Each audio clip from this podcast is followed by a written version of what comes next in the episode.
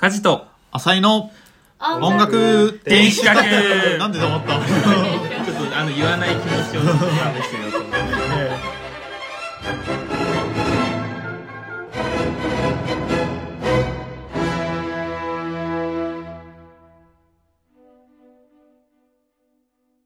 この番組は同じオーケストラに所属する年齢も経歴も全く違う4人が音楽の新しい楽しみ方を見つけるゆるトーク番組です。はい、はい。第26回6回です。ですね、はい。ということで今週もよろしくお願いします。お願いしおます。自己紹介と一言よろしくお願いします、はい。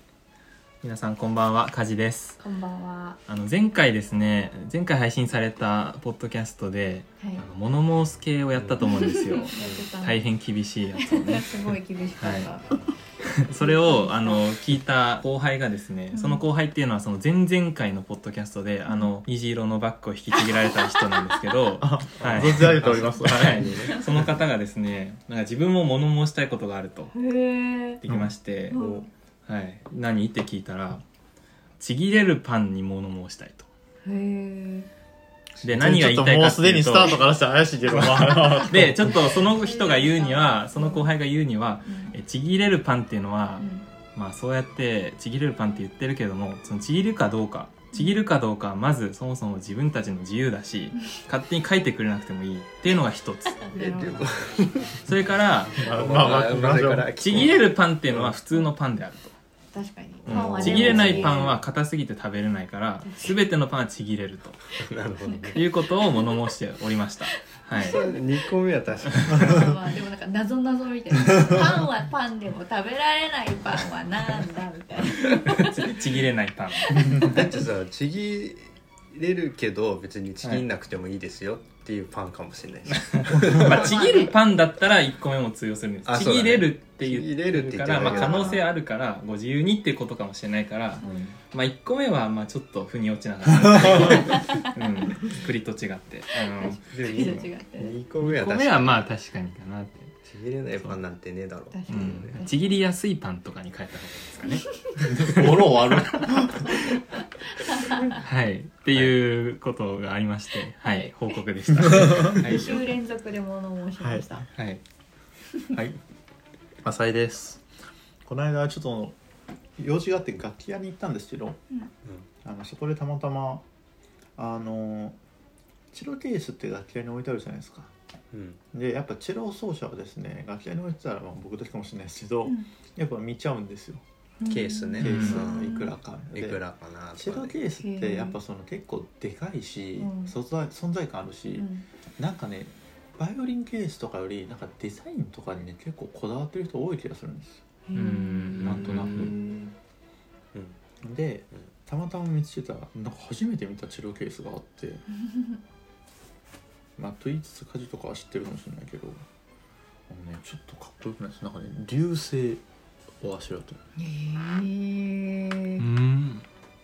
へえあの星の動きをなんていうのこういうそうそう。定点カメラ定点カメラであのシャッター開けっぱなしにして星たらの動きをピそう教科書とかに載ってるじゃないですか。ああいう,、はいはいはい。ああいうのをモチーフにしたやつで。ちょっと浅いっぽいねなの何ですかこれこれどういう意味なんだろう。流星っぽいじゃん。ちょっと待ってください。あのもう顔がやばいっす今。今それを言う顔がやばいっす。その心が知りたいです、ね、心が知りたい。いえそれ好きなの？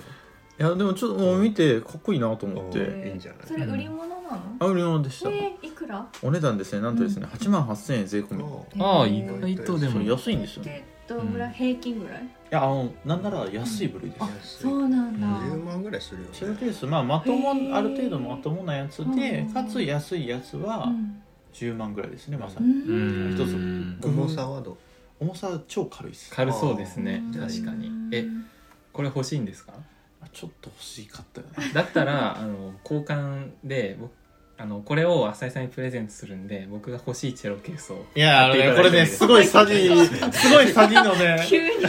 これですね問題はあのチェロケースは10万円がボリュームゾーンって言いましたけど安めの。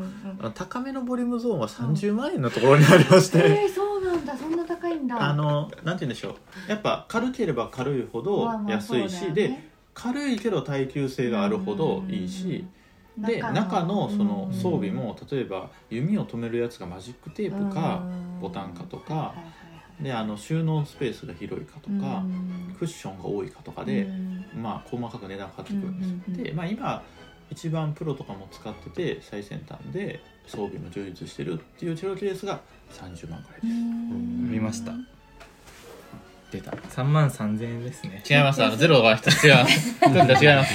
33万円ですいや3000ポイントもらえます。いやいやいやいやいや32万7000円なのよ。あ すごい近未来的だね。ーなんかちょっとこのアシンメトリーな感じが好きなんですけど。へえそれ実際ねプロの人で東京フィルの人で使ってる人見たことありますね。あーいましたか。あの高麗さんっていうあの人。はいはいはい。が使ってましたね。下の名前あなんでもないです人参が思い浮かんでしまう。ああ確かに、はい。なるほど。なんでもないですなんでちょっとね、まあ、あの本当は僕はあのそれはチェロのプロの奏者、ううんちの人のトレーナーの人ののであのツートンカラーになってるやつ。はいはいはいはいいるね、うん、うんうんなん。なんか表と裏で違うそう赤と黄色なんですけど時計がすごいいでもなんかそういうツートンカラーのうわうわいいなと思ったんですけど、うんあれはまあもっと高いので。あなんなら。あそうなんだあそうなんですあれってどメーカー何？アコード？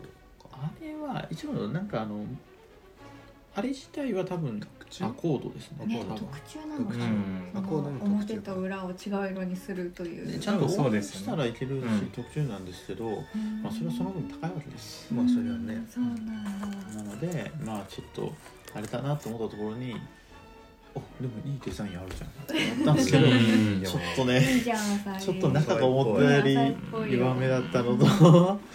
ねちょっと。まあままあ。8万って言っても高いですからね。八万しても高いんです世間的には高いですよ。側でしょってなる。よねそうそうそう。あ 側でしかも側でかつなんか耐久性とか結構低めで8万8000円なんで。うん。ちょっとっていう。高いですね。高いですね。まあでも浅井くん実家の庭掘ったらね 黄金が出てくるそうですねあの誠ししま誠しやかなデマです。はい。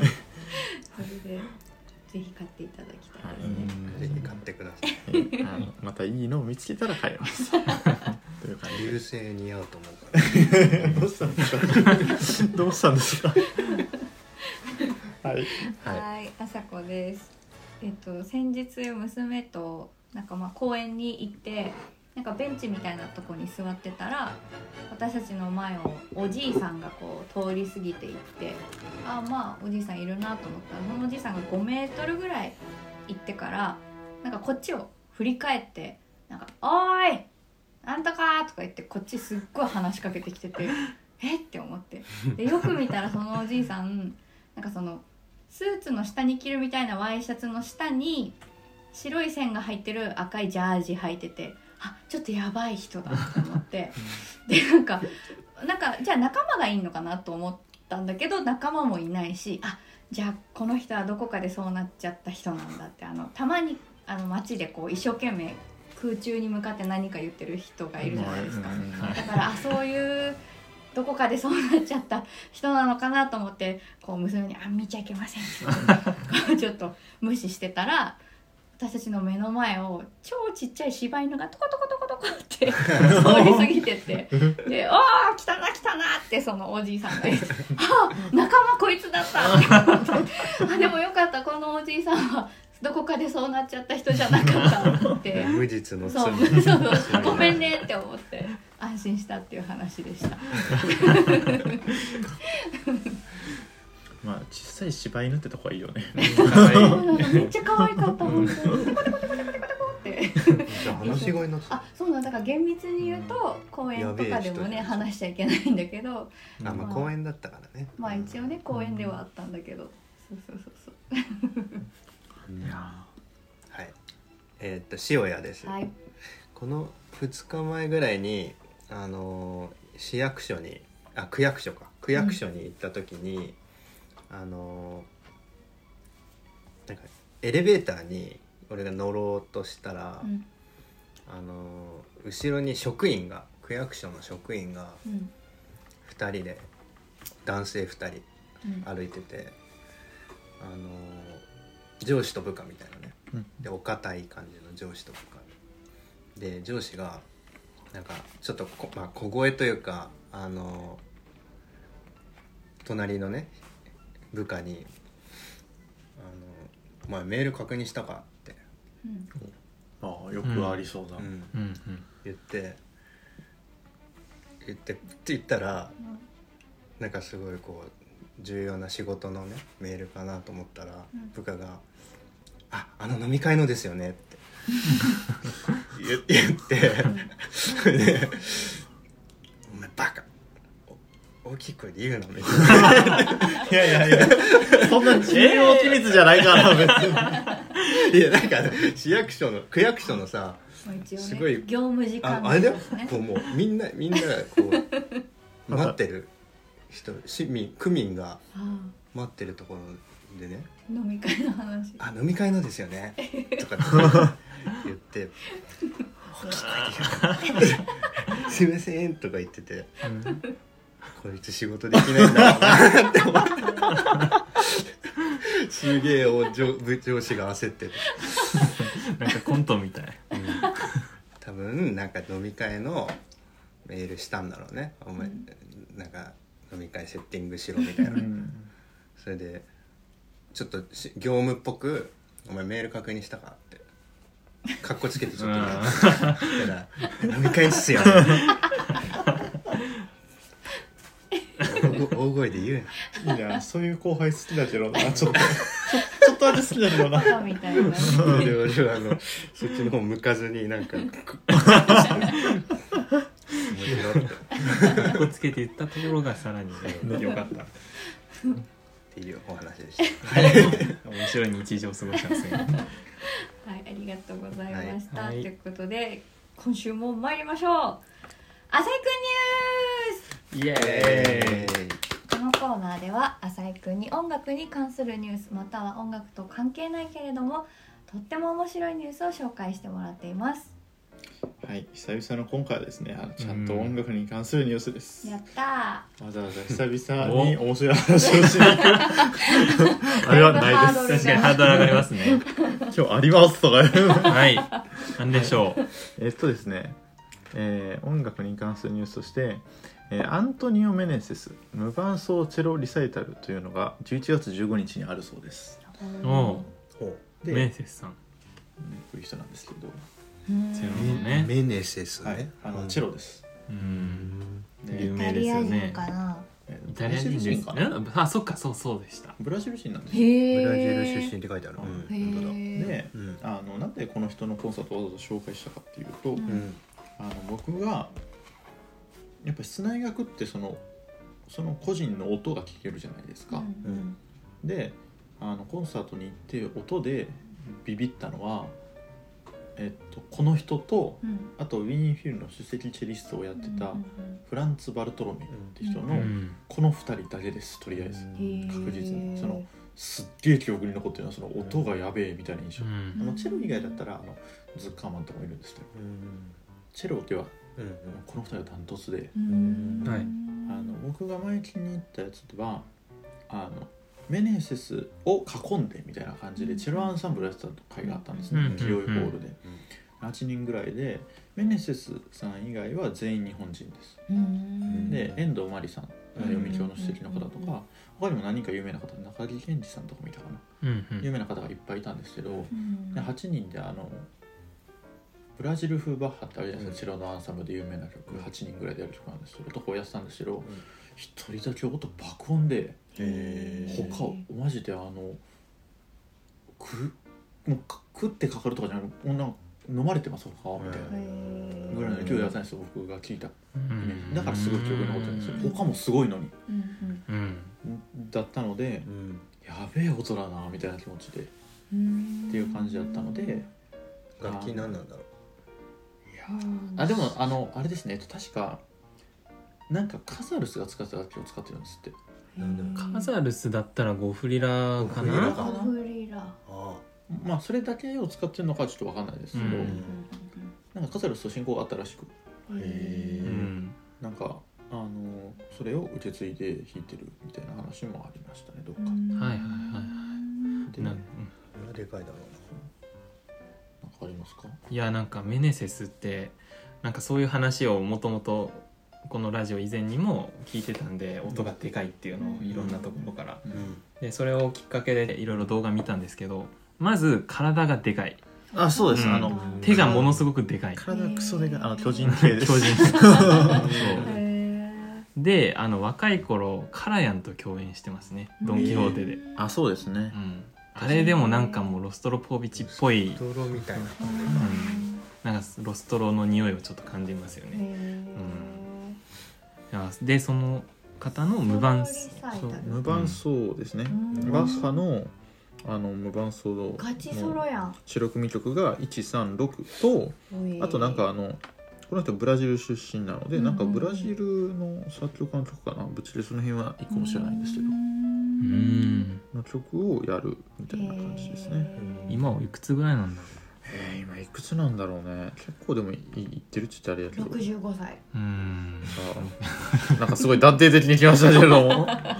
えー、すごい66歳。おおすごい。写真だけで。誕生日あのこれを撮った日がいつかによってはなんなら当たってそうな。そう。なんで本当にだからあれ聞いたの3年前4年前ぐらいだから、もう60代なのか、ううん。いやもうねもうありえん音で。ね。だったのでうん。やっぱ室内楽コンサートを気に入ったらそのやっぱ音が印象に残ったらすごいいつまでも覚えてるんですよ。ううん。ん逆になんかあその時はうまかったなあの人やっぱうまいんだなみたいに思っても音がクソ刺さらん限り、うん。やっぱあのコンサート行ったけどあの瞬間をあどんなんだったっけ？みたいな感じになっちゃうんですよ正直、っうんていうので言ったらめちゃめちゃ印象に残ってるんで。なるほど。チケットはまだあるみたいなんおで。お。ぜひもしあれだったらおすすめです、ー。なんか絶対生で聞いた方がいいですよね。なんか爆音とかって僕もこの人の動画を見ただけじゃあんま分かんなかったんですよ、あいやそそう。あんまり音色にこうキャラクターがあるとかいう感じでもなかったんで、うん。まあ動画の印象ですけど。でも生で聞いたら全然違うんだろうなっていう、なんかそう音に刺さるみたいなのはやっぱ生じゃないとないよなみたいな気持ちはあります、ううんまいとかどうかでもあります。よ、浅井さん曰くその刺さる可能性が非常に高い。刺さる方非常に高いです。うん。じゃあぜひこれは行くしかないですね。生きてみたいですね。はい。はい。以上です。はいありがとうございました。ということで今週もテーマに入っていきましょう。はい。今日のテーマは何ですか？今日のテーマはえーズバリモーツァルトの悲しさとは何か？ほです。はい。これはですねあのずいぶん前のポッドキャストで塩谷さんが一言最初の一言で小林秀夫の「モーツァルト」っていう本に、うんモーツァルトは悪魔的であると、うん。まあ、そういう趣旨のね内容を書かれててでそれが理解できないと、うん。でそこで僕がモーツァルトの音楽って明るいけど悲しいみたいなことをちらっと言って、うんでそれがどうも小林秀夫の本の中にもそれっぽいことが書いてあったらしくて、それを一体どういうことなのかっていうのをまあ深掘りする回を作ろうって話になったんで、うん。それを今回ねうん。ついにやっていこうかなと思ってます、知りたい。楽しみまあこれね正解はないし僕も一意見でしかないし、みんなで深掘っていけたらいいなと思うんですけど、なんかその後モーツァルト聞いて悲しいなみたいな感じた経験あります？僕もなんかね言語化あんまできてなかったしうん。なんとなくもしかしたらプラシーボ効果というかどっかで見たなんて言うんだろう文章に影響されてる可能性もあるなと思ったから、うん。もう一回一から考え直したんですけど、うん。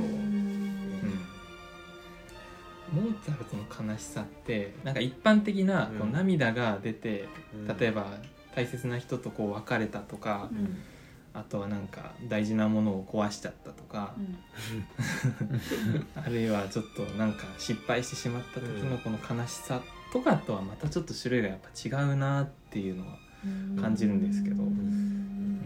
なんかそれって例えばうんと懐かしさであるとか、うん。なんかまあエモいみたいなことで感情が揺すぶられてなんか高まってでもなんか絵も言われないからちょっと悲しいみたいなこととは違うのかいやでもそういうことだとは思うんですよ。うん。なんかでこの「悲しい」っていうのが、な。うん多分小林秀夫さんもそう言ってたと思うんですけど、なんか日本の心にちょっと通じるものがあると。おー。意図悲しい「意図悲しい」だからこう「万葉集」とかに使われている「悲しい」と意味が似ていると。ちなみにその「万葉集」の「意と悲し」は現代語訳すると。えっとですね、うん。2つ意味があってまず1つは悲しい、まあ、今の今の悲しい感じで普通に書く。うん。悲しいと、もう一つ愛おしいっていうのが、うん。まあ、大きく分けてその2種類があるらしいんうですね。ん。でこれってなんか人を愛するってことと、うん。まあ、悲しいってことはまるでまあちょっと対極的な意味のように感じるかもしれないんですけど、うん。なんか語源的にうん。これ何が語源なのかっていうといろいろ諸説あるんですけど、うん。感じるっていう「感」っていう漢字にですね「す」っていうあの動詞化してうんうん「えー感ず」うん。これがこの活用である「監視」の音が変化して「悲しい」になったっていうまあそういう言葉の発展があった時代ですから、うんまあその語源の影響ってすごい残ってると思うんですけどうん。だからつまりさっき朝子さんが言ってたようにあの悲しいっていうのは感じるっていうことと割と近いものうん。があるっぽいんですよね。うん、エモいってこと？エモい。あまあそうですね。だからエモいもなんか具体的な感情じゃないんですよね,、まあそうだね。いろんない複雑なうん感情の。使い方を知ってる、うんうんうん心にこう強く訴えかけてくるものを感じている状態を悲しいと言ったのだろうと。こに書いてあったか分かんなくてちょっとでも確かにそういう話だなっていうのはすごくわかりますね。なるほど。で僕の意見としてはなんかうん。例えを2つ出したいんですけど、うん。こういう時にの感情と似てるっていう、はあモーツァルトを聞くと、まず一つは夏の暑い日のうん。日中うん。昼にですね日照りをこう浴びながら外を散歩している時に感じる孤独。うんえ感じません？まあなんかすごくセミも鳴いててうるさいんだけどなんかこう静かでこう自分一人でなんかこう寂しいなみたいな感じななんかあれよねうん。ちょっと浸ってる感じよね。あそうかもしれない。なんかね。まあノスタルジーかもしれない。ノスタルジー。うん。そうですね。まあちょっと違うけど。それって夏休みなのかな？夏休みですね。夏休み中にっていうことなのかそうですね。夕方でもちょっと違ってて。うーん。もうまえっと真昼の。明るければ明るい。そうですね。ねっていうのを僕は感じることが本当によくあって。うーん。でこれネットで調べたら同じように感じる人結構いた。そうなうんだ。ですよねー。なんか前この天守閣うん。でラベルのピアノ協奏曲の2楽章やった時に、うん。あとドボルザークの「ゲンセロ」の2楽章もそうだそっち。うん。そっちでした。うんの時になんか夕方っていう意見もあったと思うんですけど、うん僕はちょっと昼の感じがして、うんあの物寂しさみたいなのを、うんうんうんうん。なんかそれもちょっと似てるなっていう、夏なんだね、面白いね。これは僕のイメージの一つなんですけど、へはい。ー、でもう一つはうん。ちょっと抽象的なんですけど、うん。なんか幸せであればあるほどうん不安になってくることってないですか？うん。なんかこう例えば、まあ、僕プラモデルをめちゃくちゃ作るの好きなんですけどうん。それがめちゃくちゃうまくできたと。う んでそのプラモデルをこう作ったはいいもののそれを所有する今度は自分にスポットライトが当たってきて、うん。この自分という人間がうん。この完成されたプラモデルをうん持ってていいのだろうか。この自分の完成度の低さに今度は寂しくなってくるっていう。うん。いやちょっと分かりにくい例えかもしれないですけどなんかこう満ち足りた瞬間うにん。なんか足りてないものがこう見えてうん。不安になってくる。これからこれ幸せが長く続くんだろうかっていう。うん。儚いその不安うん。みたいなのがモーツァルトの音楽の中にあるんじゃないかと思って、うんうんなるほどね。でもそんなに共感してないみたいですけど。どうなんだろう。なんだろう。なんだろうなんかどっぷり絶望の底に浸ってますみたいなうん。悲しみじゃないんうんですよね、ん。なんかどっちかっていうと結構なんかね言葉にするのは難しいんですけど焦焦燥感を伴う悲しみなんですよねうん。イメージ。うん。ちょっと速度がある感おじちょっと追われてるかもぐらいうん。すげえ。はいはいはい。うん小林秀夫と同じこと言ってね、同じこと言ってる。あそういう感じのこと言ってるんだうん。小林秀夫が言ってるっていうかなんか一般的に言われてるっぽいあの失踪する悲しみみたいなことをね、そうへー。でも元ネタは小林秀夫ですよね確か多分ねそれを言ったもさらに元の人がいるんだよ。へー。あそれを小林秀夫がいや引用引用しそうそうそう。へスタンダー出た。そいつがそそいつがスタンダードか。ル あ違う。なんかゲオンっていう人。ゲオン。オンってゲオン。誰誰なんだこれはちょっと初めましてって感じスタンダールはうんなんかこのモモーツァルトの音楽の根底はトリステッセ悲しさだと言っている。でゲオンっていうのはトリステッセアランテって言ってうん。はい。えーっと悲しさは失踪するって言ってるらしい涙が追いつけないみたいなね。あ涙あここに書いてあるんだ。で涙のうちに眼露するには美しすぎる。空の青さや海の匂いのように万葉の歌人がその使用法をよく知っていたかっこ悲しい。という言葉のように悲しい。うん。こんなアレグロを書いた音楽家はモーツァルトの後にも先にもいない。そうなんですよ。確かにアレグロなんですよね。えその「アレグロ」っていうのは何の曲を引用してるんですか？タタララタタタタララあ弦楽五重奏ですよねそれえーっとねこれわかんない弦楽五重奏ですうーん言語かあトタン調クインテット言言語かそうだね。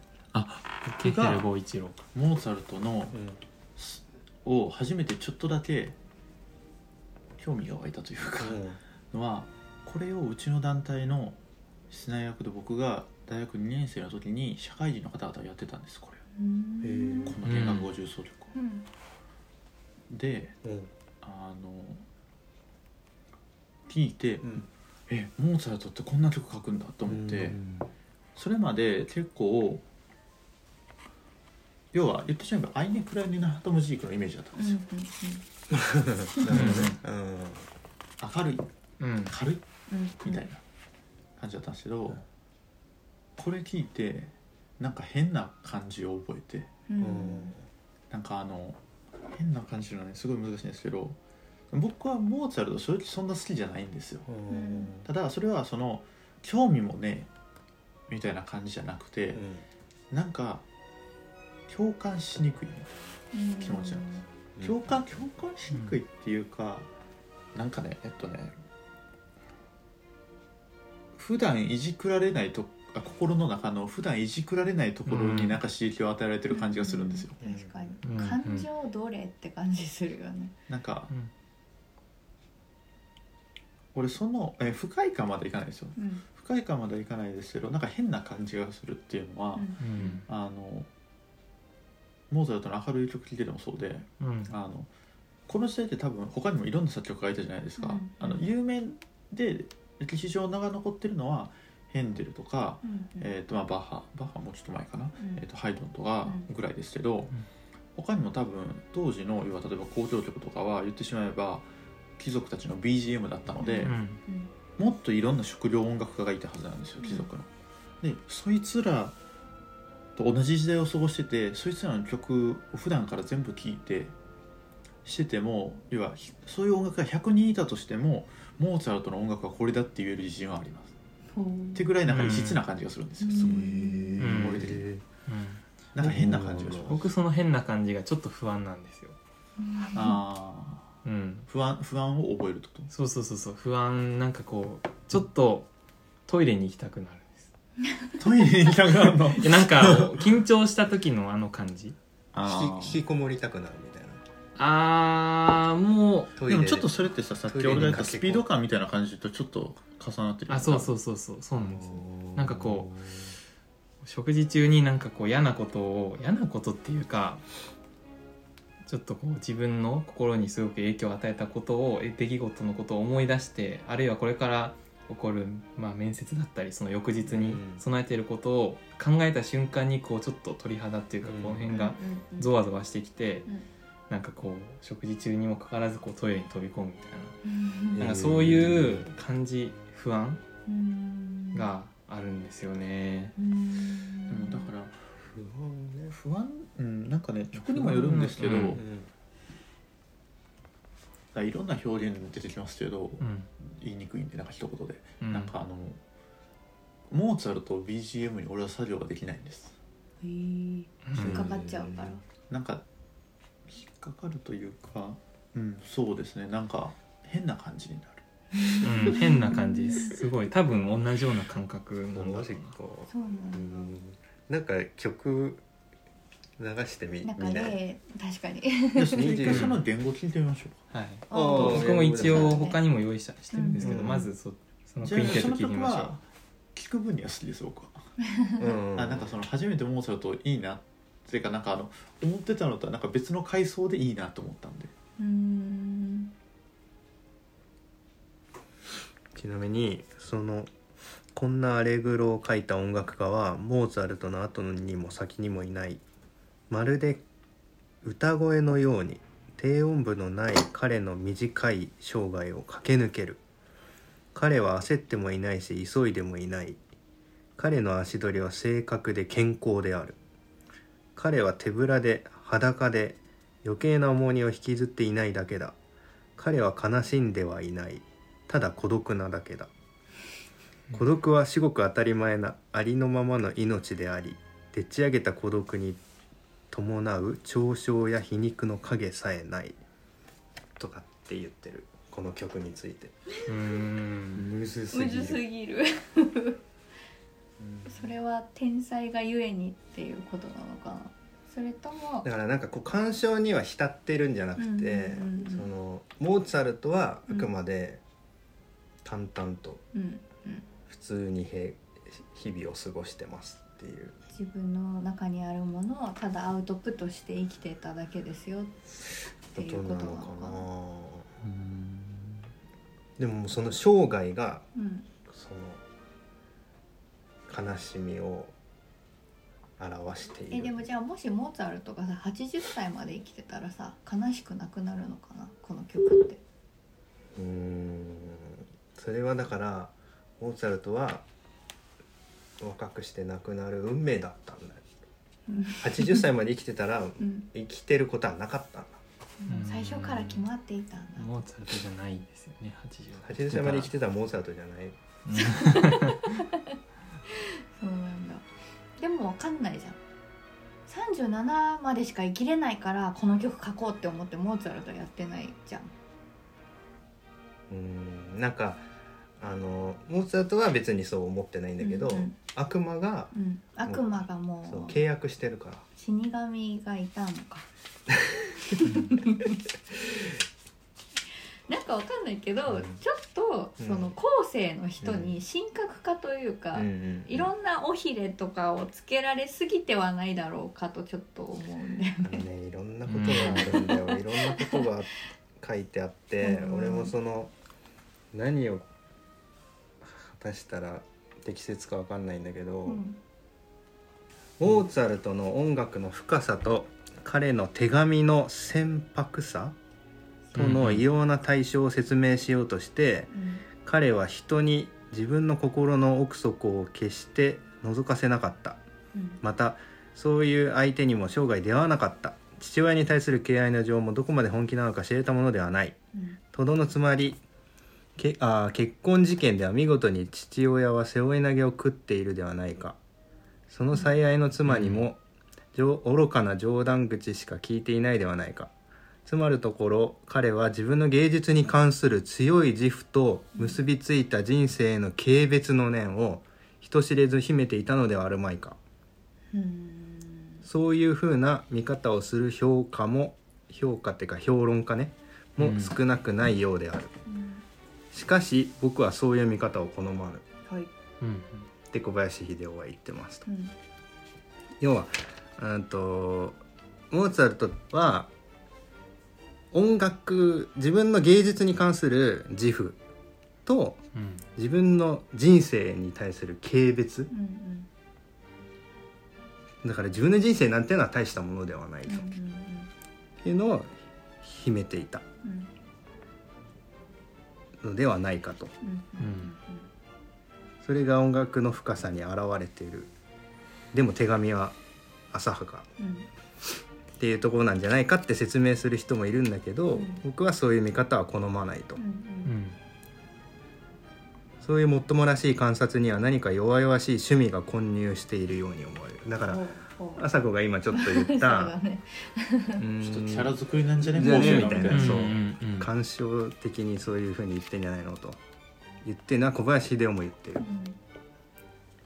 19世紀文学が充実じゅあごめんね。十分に注入した毒に当たった告白描写反省描写心理解剖描写等の匂いがするうーんとだからですよねなんかそういう心理文学学とかうん。文学とかで人の心とかそういうのになんかいろいろ理論付けてはいはいはい。つけてみたいなのをうん。してる19世紀のそういう思想うん。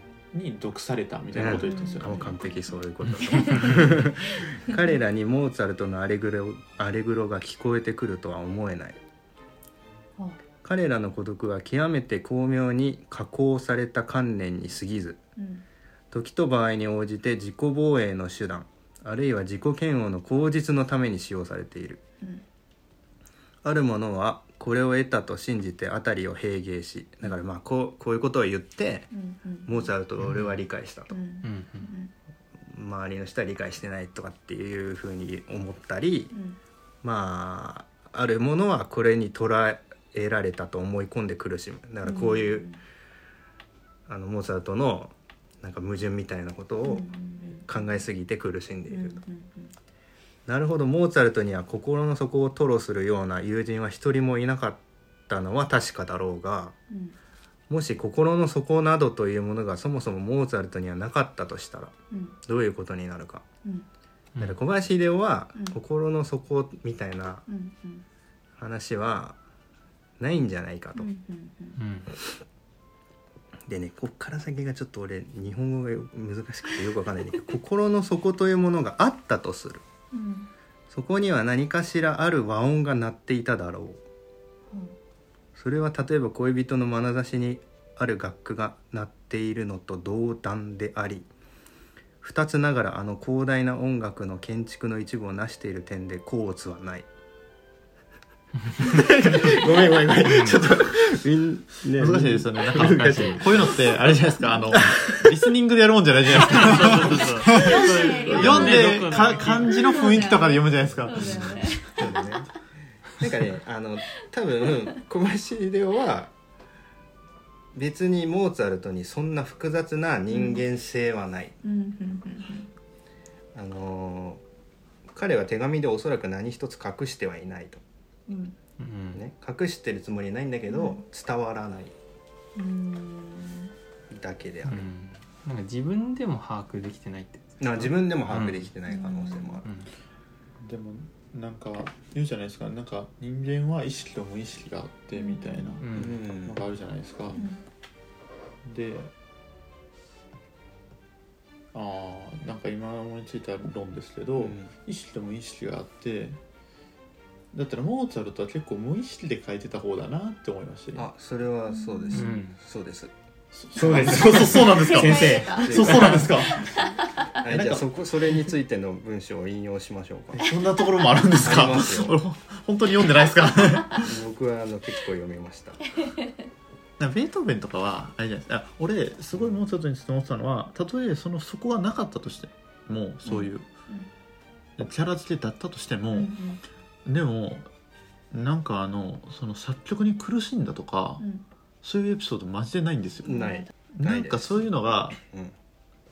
えっとそういうのでちょっとざわつくんです。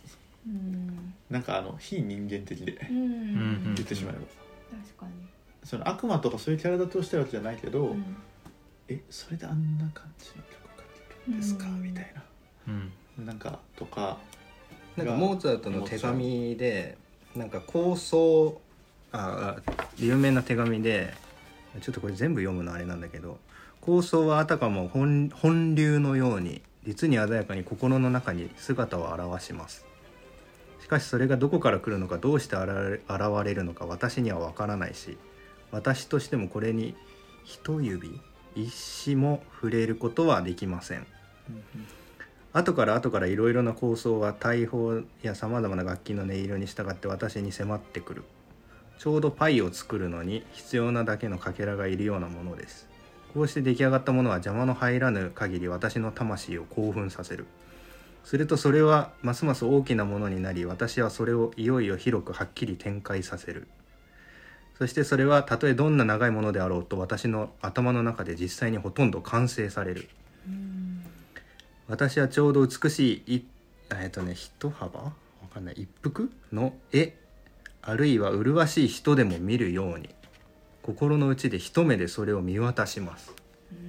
だからもうバーンってで、うん。頭の中に出てくると。であとはもうそれを頭から引っ張ってくるだけですみたいなことが書いてあるのね、うん識派。だなと思いますそう無意識にどんどんどんどんね。というかもうね。なんか今でいうギフテッドみたいなギフテッまあそうだろうねそういうことなのかちょっとある分野に突出した才能を持っている人。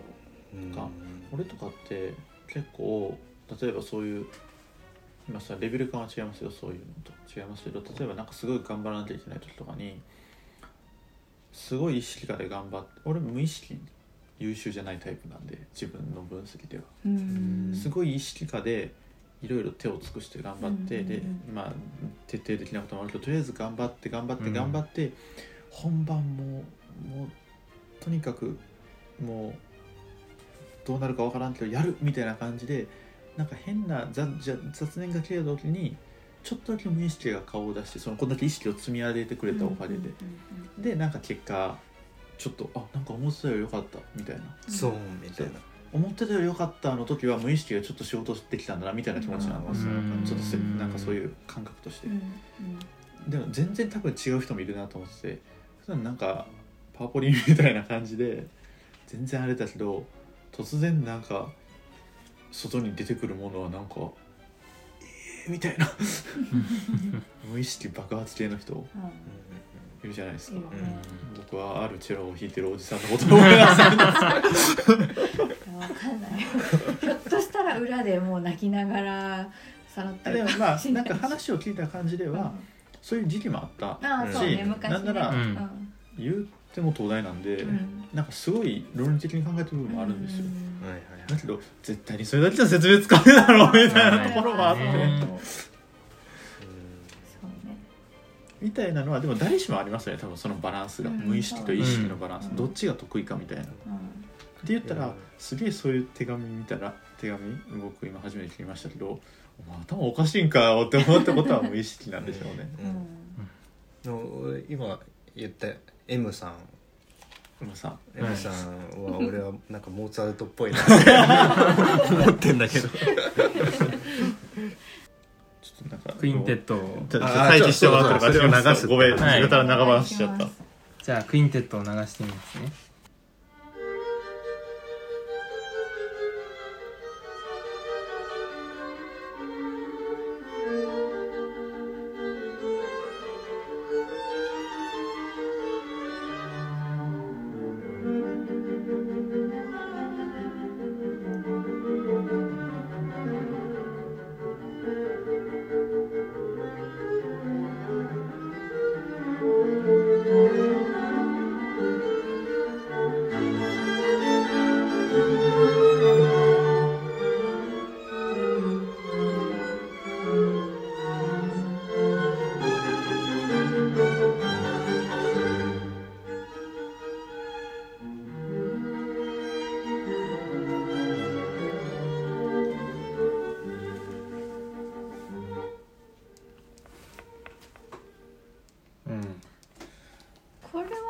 悲しくさせにいってる感じがある気がするんだけどなんか別にその隠してないというか「はいこれは悲しい曲です」って言ってる気がする。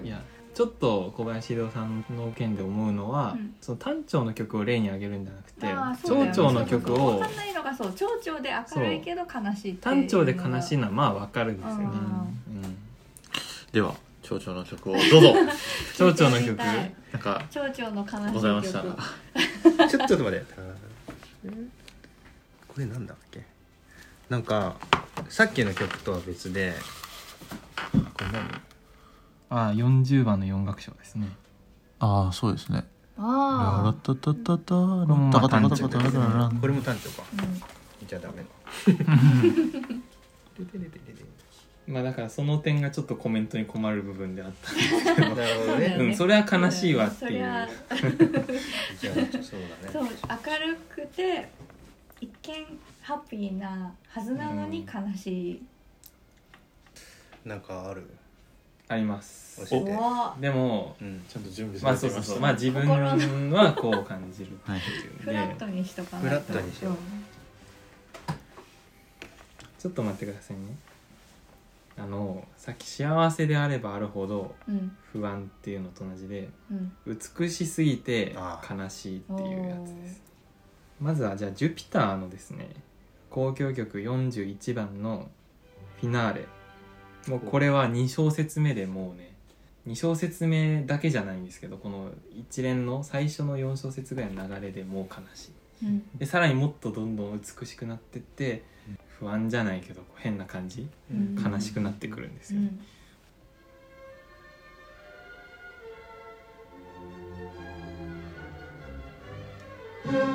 うん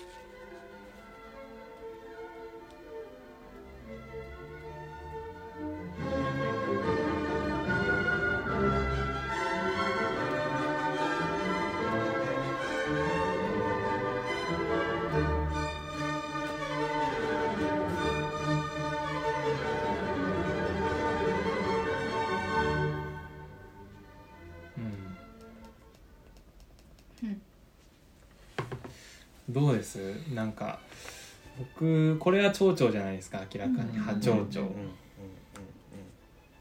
でもめちゃくちゃハッピーって感じます。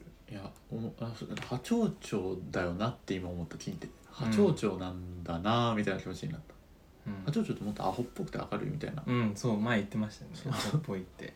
けどそういう感じではないよな。んか悲しいっていう話をしてるから悲しいと思って聞くとちょっと分かんないかもしれないけどこれはハッピーなのかと思って聞くと決してそうじゃない感じが僕はあるんですけどこう人って悲しいじゃないですか。不安というか。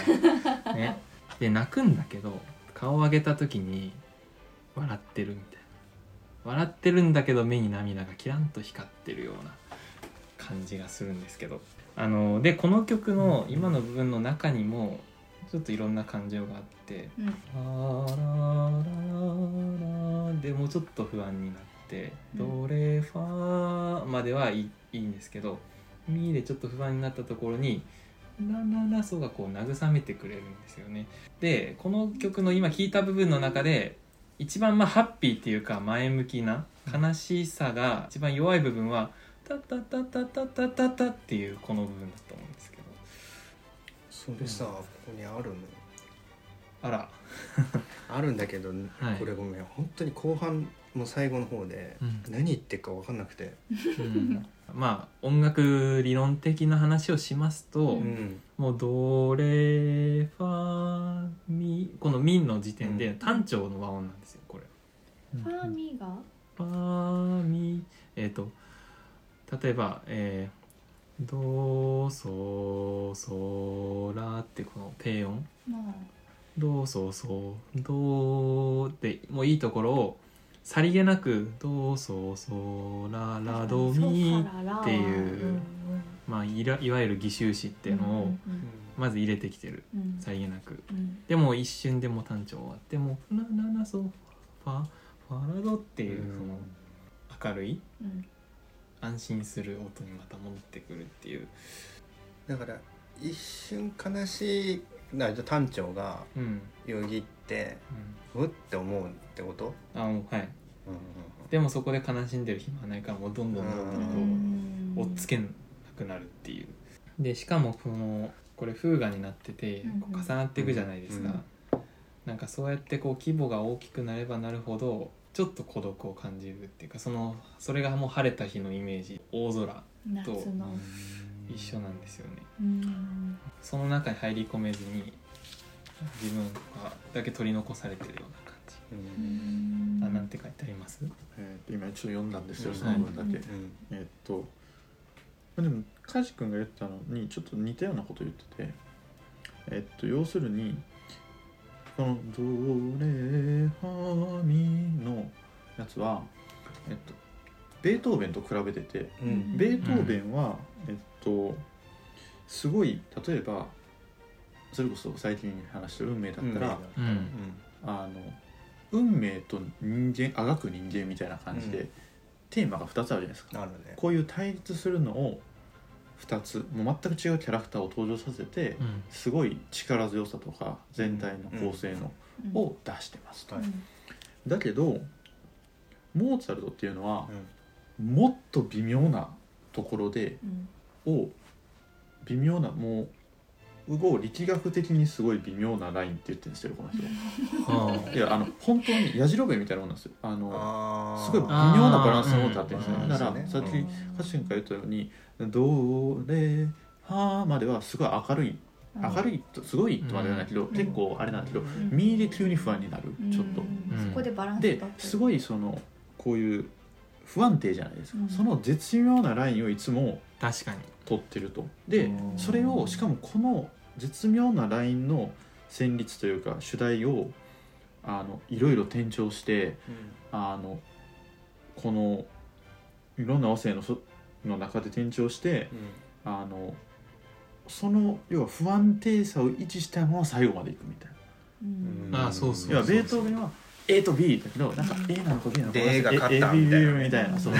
感じだけど ABBA みたいな感じのの一個の答えをずっと持続させていく。うんでこれをすることにどれぐらいこれをするということはどれほどすごいのかでそれを維持することがどれほどの意志を必要とするのかこれに対してうん心の強さを必要とするのかうん。みたいなのを言っててでなんかあの小林秀夫の最も主張したいところは人間の本当の心の動動きっていうのはうんむしろこれであるみたいな。うんいや本当に A と B でいやそうですよ戦いだみたいなのはそんなはっきりいくことはないと。うん。なるほど。でチャイコフスなんかチャイコフスキーのうん。カンタービレをなんかちょっと悪い例みたいな感じで出してるんですけど カンタービレって何？どうなんだ？カルテットなわかんないですけどそれか。いや多分うんだと思うんですけアンダンテカンタどービレかうんあの要はあ例えばチャイコフスキーのカンタービレまで堕落する必要がどこにあっただろうみたいな。堕落？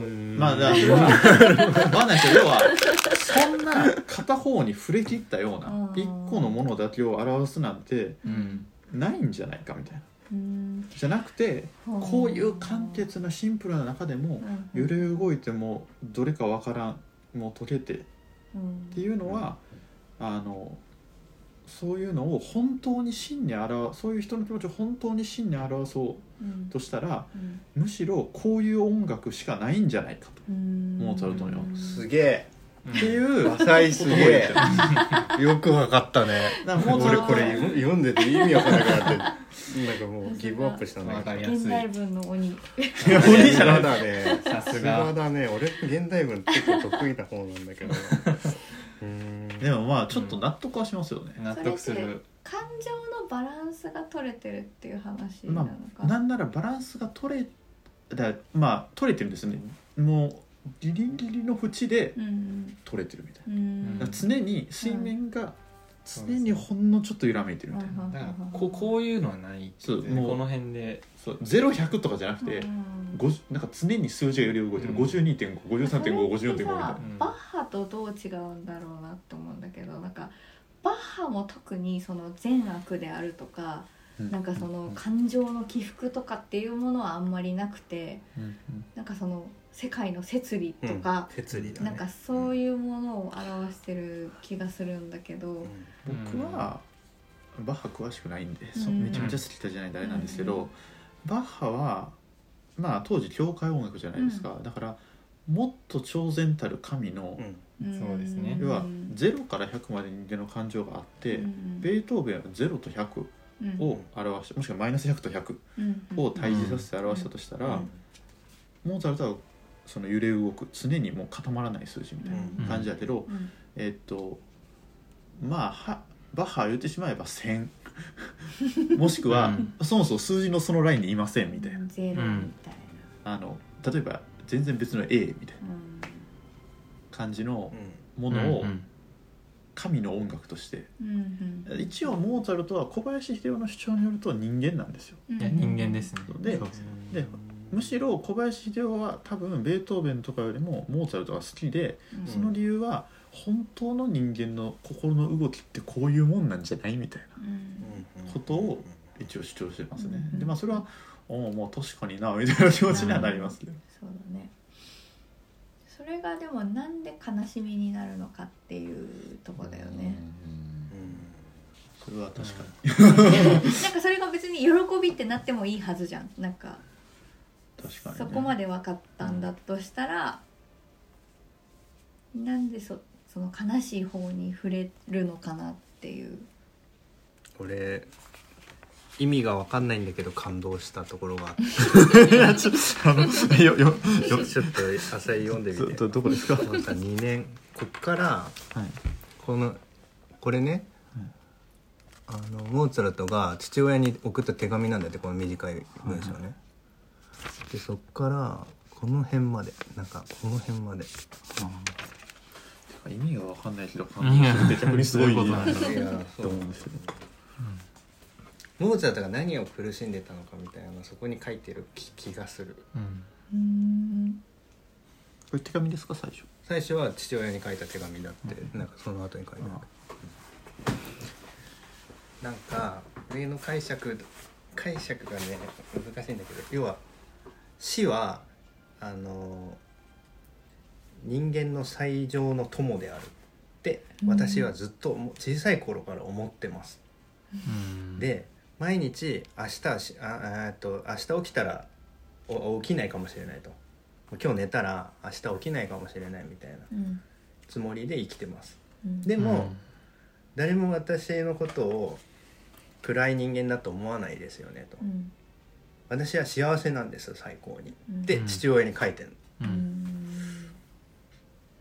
で小林秀夫はうんなんかそのさ曲がさ最初から最後までいっぺんにわあの思いつくっていううん話あったじゃん、うん。あれみたいにモーツァルトってのは自分の死死ぬところまでをが頭にもう最初からあったんじゃないかと。ううんん。でこういう人はなんかねそそっから先がちょっと難しいんだけど、ううん。ん要はうん。人生を逆行して生きてるんじゃないかみたいなこと。ベンジャミン・バトンってこと？みたいな 話。ベンジャミン・バトン的な。そういうことだよねってちょっと今浅井が分析してくれてるけど。分析してくれてるのねちょっとそっちで そう。で、うん。それってすごい苦しいんじゃないかと。いやそうだよね死ぬのが分かってる。見てこうただのかな、だから人はさ自分将来のこと分からず、うん今をずっとこう生きてって勝手に将来になって。逆算で生きてるってことだもんね。そうだからもう先のことが全部見えててそううんう。んう。んもう死に死が友達だっていううん。うん友達。なるほど。ぐらいのことを言ってるのってなんかそそれから逆算して生きてるってすご相当辛いんじゃないみたいなこと言ってんのかな。でも人間ってそんな底抜けにうん。ハッピーとかう明るい状態になることってあるんですかね。ん。どうしても常に不安がそうでだからね。い一瞬はあねそう。喜んでうん。その次の瞬間からまたもうん。う不安になる。ベースその期待と不安とっていうところで揺れ動いてるそうねモーツァルトみたいにその式が分かんなかったとしてもうん。全員いつか死ぬっていうことは絶対に分かっていてね。そ,、れに向かってみんな生きてるよねっていうことだから、うん。絶対それに対する不安とかはあるよね、うん。でもなんかそのモーツァルトが死が友達って言ったっていうことが多分ね私ね100分の1ぐらい分かると思った出産っていうのを経験した時にすごいその出産するっていうことがめちゃくちゃ怖かったのそれまで。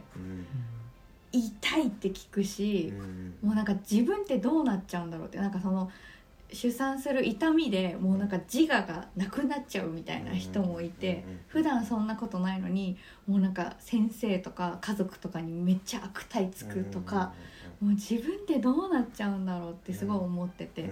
でもなんか案ずるより産むが安しみたいな言葉もあってどういうことなんだって思ってぐちゃぐちゃした中で臨んで確かに辛かったんだけどなんかその出産っていうことを終えた瞬間にあひょっとしたら死ぬっていうこともこれなのかもって思ってなんか絶対やってきて絶対終わる。まあ出産っていうことはそんな全員が経験するわけじゃないから、うんうんその男の人はしないし女の人でもしない人もいるけど、うん。なんかその妊娠したら絶対に出産っていうことがやってきて、絶対にやってきて経験するっていうことがあるっていうだからそそれがちょっと死とも重なってひょっとしたら死ぬってこういうことなのかなってちょっと思って、なるほどうねん。だから別にそのプラスとかマイナスとかではなくなんか全員に平等に訪れる事象っていうのってあこういうことなのかもしれないなってちょっと思ったんだよね。なんかうんワーグナーの時もなんかちょちょっとそれに近いこと言ってた気がするんだけどなんかその一瞬ねあのああ死はみんなに平等にあ訪れるっていうのがうん。ある意味その救いであるみたいな、うん。まあ、宗教はそういうことやってんじゃないの？うん。みたいなこと言ってたけど。だから友達だって思ってるってことは、うん。要はそのく今生きてるのが苦しいってことだよね。逆に言ったら。そうなのかな？だからうん。救いえね死ぬのをうん。待ち望んでるじゃないけどうん。内心それか、うん。今生きてること自体は楽しいけど、うん。絶対に死ぬって今その楽しいことが終わるっていうのが分かってるけど、うん。うん。分かってるからこそなんかもう過大評価しないというかそこまで怖がりもしないしう、うん。なんか重大なこととして捉えない。だからもうなんかすぐそばにいる友達ぐらいの気持ちで捉えてるよっていうことなのかなって、なるほどなるほど一応読みました。はい。はい。お願いします。お願いします。その前に一応確認しておきたいんですけど、さっきより難しいんですよさっきより理解度低いです、うん。であとモーツァルトが悪魔みたいなことを言ったのってうん。小林亮でしたっけ？違う人だ。よね,、ゲーゲーテだと思うゲーテか。なそれに小林亮賛成してましたっけ？えっとね賛成というかなんかすごい不気味な話だみたいなことを言ってただけかな。あゲーテが悪魔が発発明した音楽だと言っていると。その証拠の空間と先週の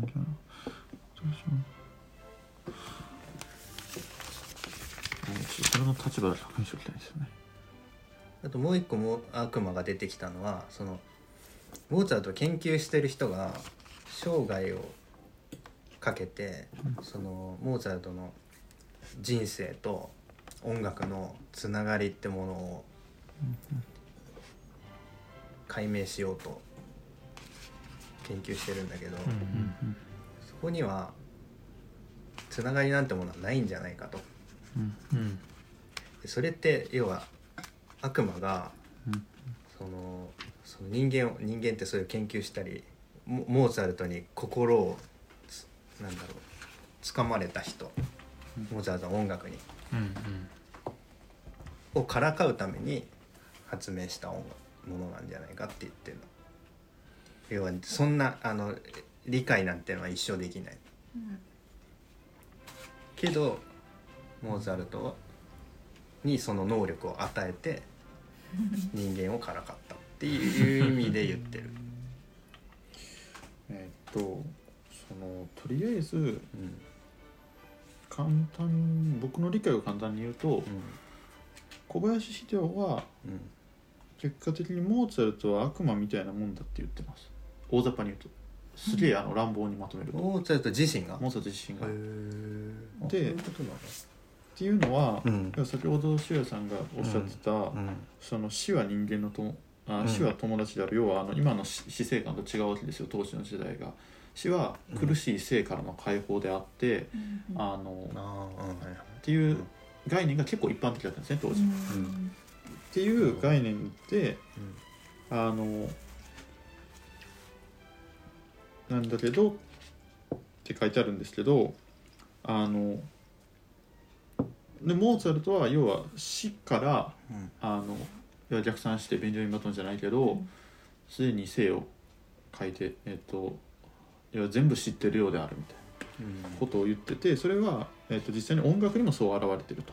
そうだよね。そう。でどんな主題も最後のカデンツァカデンツ終わった後のから逆算されてるようであるううん。っていうふうに言ってるんですね。音楽も音楽もそういう。最後。もうすでに最後が分かっててそうそう。で最初があると。うん。ただ要はそういうのは人間的ではないとうん。まず。はいはいはい。えっと要は謎は謎。えっと要は謎なんだとそれは。そんなことは普通ありえないと、うん。あの人間としてそういうことはありえない。終わりが見えるな終わりが見えていて生きうん。今を生きてるとか、うん。もう全て例えば自分が35歳で死ぬとか、分かってみたいなことは人間としてありえない、うん。しもしそんなことはできるんだったらあのそのそんなことに耐えれる精神とかはやばい。みたいな、うんおかしいみたいな。うん。どうやってそんなことができてんだみたいな、でも彼はそれをまるでやってるみたいなんだと。彼は時間というものの謎の中心で、えー体の平均を保つって書いてます。要はそんなことありえないのに心と体のうんいや人間としてのバランスは保たれているみたいな、それはだからおかしいんだけどうん。実際にやってると、でそれを要は謎は解いてはいけないし解けるものは謎ではないとかいろいろ書いてるんですけど、うん。あとはその要はなんかそういう要はなんか答えを出そうとする感じ。要は A か B かみたいな。うん。要は例えば死は生の救いなんだ。もしくは死は終わりなんだっていうこの AB 論うんとかじゃとかで語ってるラインにモーツァルトはいないんだみたいな。ほそれ言われちゃうともう。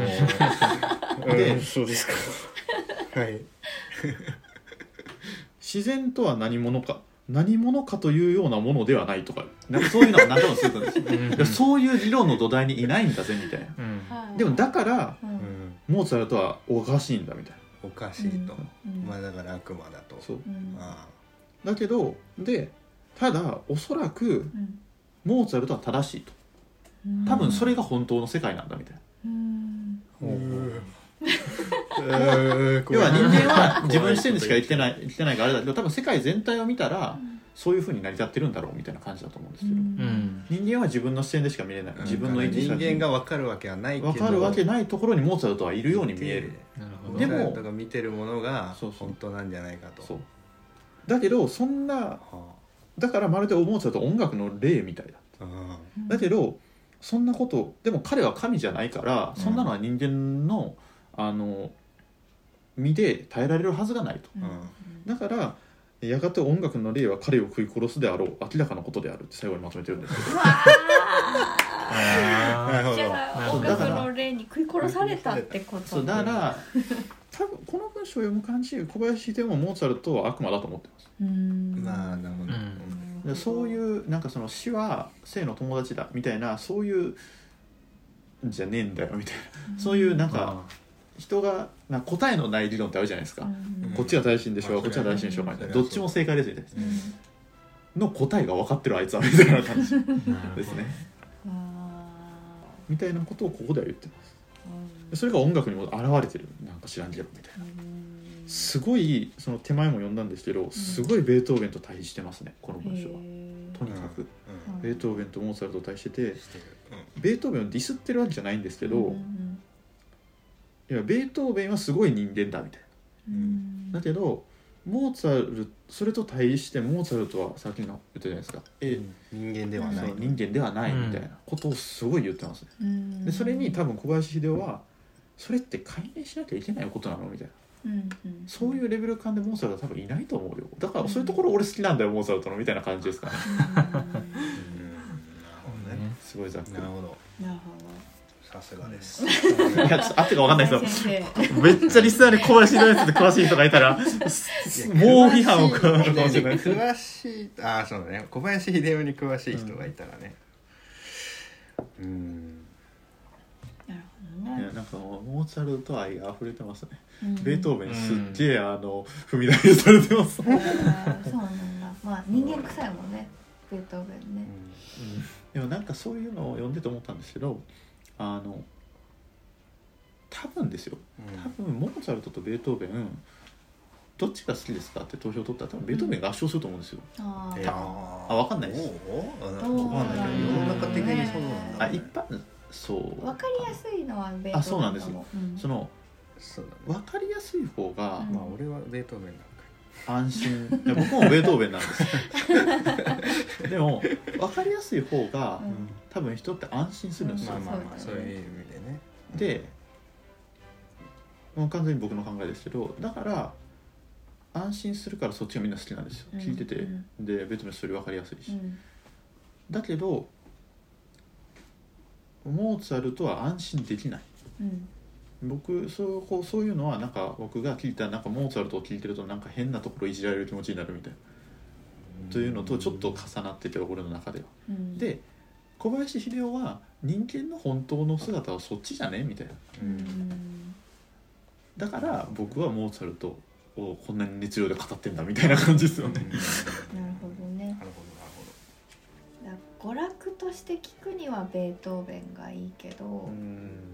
なんかその人間のニュートラルな状態を表してるのはモーツァルトなのかもっていう。でそんなものを表せれてるモーツァルトはやっぱおかしいみたいな。すげえすげえって思ってんのかな。なんかとにかくなんかすごい感情を持ってますよね。うん。小林秀夫モーツァルトに対して。うん。なぜ悲しいのかちょっと。悲しいに戻らなきゃそれが難しいよね。だから俗に言う悲しいではないですよね。でも確かに。うんそうだね。多分その泣いちゃう、みたいな悲しいではなくて。でも多分人間のわかんないです。あの俺がそういう人間人タイプの人だからかもしれないですけど、うん。あの人間が嬉しいとかって思うのって安心感のもとに成り立ってると思うんですよ。うん。だからベートーベンとかを聞いた方が嬉しいと思うはずなんです多分。うんさっきの論で言うと。うん。救いはあるかもしれない。すごいあの人間的というか。うん。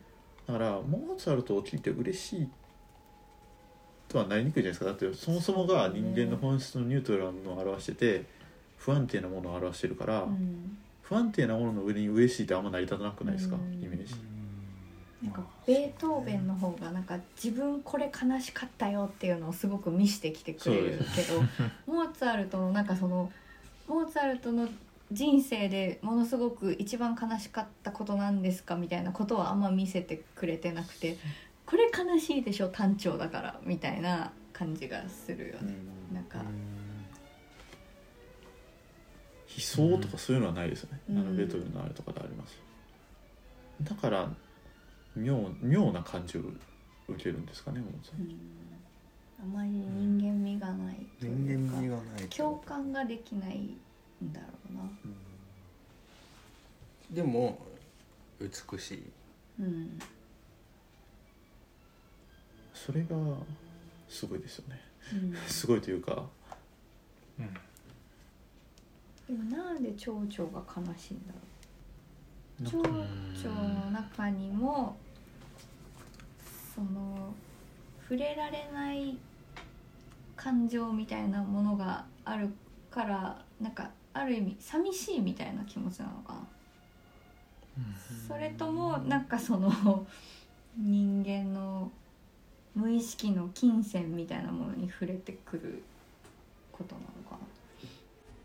まあこれは僕の意見ですけどあからさまに「私は悲しいんです」っていうことを主張してくる音楽っていうのは確かに頭で考えればあなた悲しいんだねっていうことを理解できると思うんですけどなんか本当に悲しい時っていうのはなんかそれでも気丈に振る舞う姿を見た時とか、まあ、心は泣いているけれどもそれでもあえて笑顔を見せる時そういうけなげな姿を見てこう心がキューッときてそれで本当の悲しさがこう伝わってくるっていうことがよくあると思うんですよね。だからこそ蝶々の方で我々は悲しさを感じるんじゃないかなっていう気がしてます。なんかあの美しすぎるものうん。ってうんその、まあ、美しいものでしかも、えっと永永遠のものっていうのはないから、うん。美しくいいものってなんかこう儚いさをうん。すごい、あのざうん残念な気持ちになるっていうかうん。うんなんか桜みたいな。うんうんうんうん。もう絶対これすすぐ終わるじゃんこれみたいな。とかうーんとじもしくは自分はそれにななんかこう移動化できない。うんそれほど美しくものにはなれないっていう悲しさみたいな。うん。だから美しさが何かこうキーワードな気がするね。うん。どういうものを美しいとするかってこと？っていうかモーツァルトの音楽のうん。あまりの美しさが、うん。そのでもさ悲さしさをダイヤモンドとかだったらさ別に永遠にあるじゃん。永遠の輝きってやつ。永遠の輝きとか金の塊とかだったらなんかずっと輝き続けられてしかもちゃんと美しい。だからダイヤモンドとか金って本当にそのかあの変わらないからうん。あのあんだけみんな好きなんだよ。はあ、あのー美しいから好きなんじゃなくて変わらないから美しいあまあまあ美しくて変わらないから、うん。でもほそれ以外のほとんどのも美しいものっていうのは儚いじゃん。まあねね。美しい女性もさ、うん。なんかね。今それ言うとポリ 俺も今すごい例えに入ったなと思って。ねねって。具体的にちょっと厳しい。けどまあまあ言わんとしてることはもちろんわかりますよ。花ね花はそうだよね。とか、あの金とかダイヤはたなんかレアケースだよね。うん。でもなんかそのレアケースだからレアなんだよ。金以外のほとんどの金属って全部錆びるしうんうね、ん。そのダイヤモンドもさまあ最も硬いからえあの永遠とか言ってるけど、うん。まあ硬くなかったら別にうん。ガラスと一緒やうん。なんかそういうところに魅力があるちょっと珍しいものであってほ世の中それ以外のその空が綺麗だとかっていう美しいっていうのはうん儚いんじゃない？うん。じゃあ美しすぎるから悲しい。てこと美しいものに対するなんか人間の本能的になんか悲しいって思うものがあるんじゃない、なんかあのそうだね桜が散るから悲しいとか、なんかその日本人的な感覚なのかなと思うんだけど例えば、うん。そのモーツァルトの音楽をうん。アメリカ人が聴いても同じように悲しいって思うのかな。これだからレ相当レベル高い耳を持った人だの話ね。うん。うん。お俺はそうだって別にそんなこと思ってなかったなもと。うんうんもと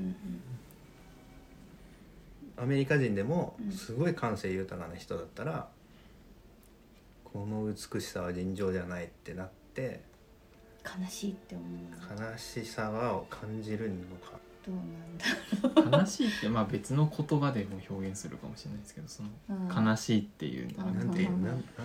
でもこれ別に、うん、そうなんだ、日本小林秀夫が言ったことじゃないからね悲しいっていうのはね、そっかそうなんだ。だからそのスタンダールとかゲオンって人が言ったらしいよ。うん知らんけど。うん。まあこれだからあのけつえこ答えいやそうだね。があるもんじゃなく明確ななんか納得うんいくで答えはないだろうね。なくてそのなんで何なんだろうなってずーっと考えていかなきゃいけないうん。話だねこれは。途中で小林秀夫も答え出すとかちげえよみたいな感じでやってる。うんそうそうそう。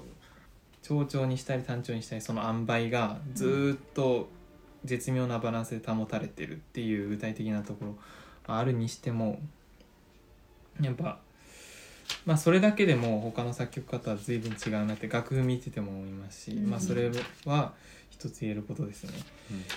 ただそれじゃないところもある気がするっていう。うん静けさや岩にしみいるセミの声。うるさいければうるさいほど静かさを感じる。何なんですかねうん。この日本人的な感性は。でもさっきアメリカ人がっていう質問はすごい、ちょっとアメリカ人じゃないから実験してみたい。考えちゃったよね。うん、考えちゃっそうでも確かにアメリカ人あんまりモーツァルトうまいイメージないよなみたいな気持ちになるしなんそうそれで言おうと思ったのが本当に最近誰だったかな。なんかベルリンフィルかなんかすごい偉大な音楽家が日本に来て今一番モーツァルト一番うまく演奏するのは日本人だって言ってました。へえへドイツの本場のオーストリアの方の人が。そうなんだオーストリアの人よりオーストリアの人より。マジで？はい。マか なんで？だからその感性っていうのがなんかこの道具がこう発展してきて人間の根本にあるその感受性というものが薄まってきてると、うん。それはウィーンもそうだよってこと？そうウィーンもその音楽が溢れすぎちゃってもう麻痺してるのもあって。モーツァルトはやっぱ一番日本人がうまいって結構な人が言ってましたね。結構すごい人が、そうなん。だうん、ちょっとその結構すごい人って あのちゃんと後で調べて誰なのか。すごい誰が言ったかが大事だからね。そう。もう浅井さんが言ってましたって言われても。いや、うん、そあのいいません。とてもじゃないけどいません。誰だっけな。すごい人が言って頭おかしいでしょ日本人の。日本人がモーツァルトが一番うまいとはバカなんじゃないのかい。あー誰だったかな？ホリガあいや別に。ホリガーかデュメイかホルンのあのバボラクかその辺の、うん。そんなこと言われると好きになっちゃうねモーツァルトが合ってるのか。なみたいなということであエンディング急なエンディング。今日は、えー、浅井くんニュースはアントニオ・メネセスっていう、えーちょっとすっげえシェリストが来るから大注目だぜみたいな感じです。でした。そして今日のテーマはモーツァルトの悲しさとは何かでした、なるほどえ。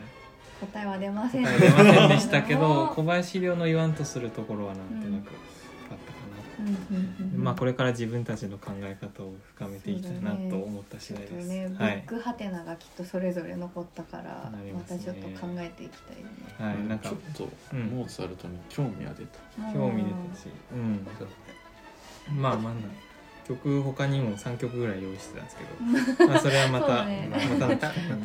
はおいモーツァルトに関してはねまたやりましょう、はい、ということで今日はこの辺で、さようなら Thank you.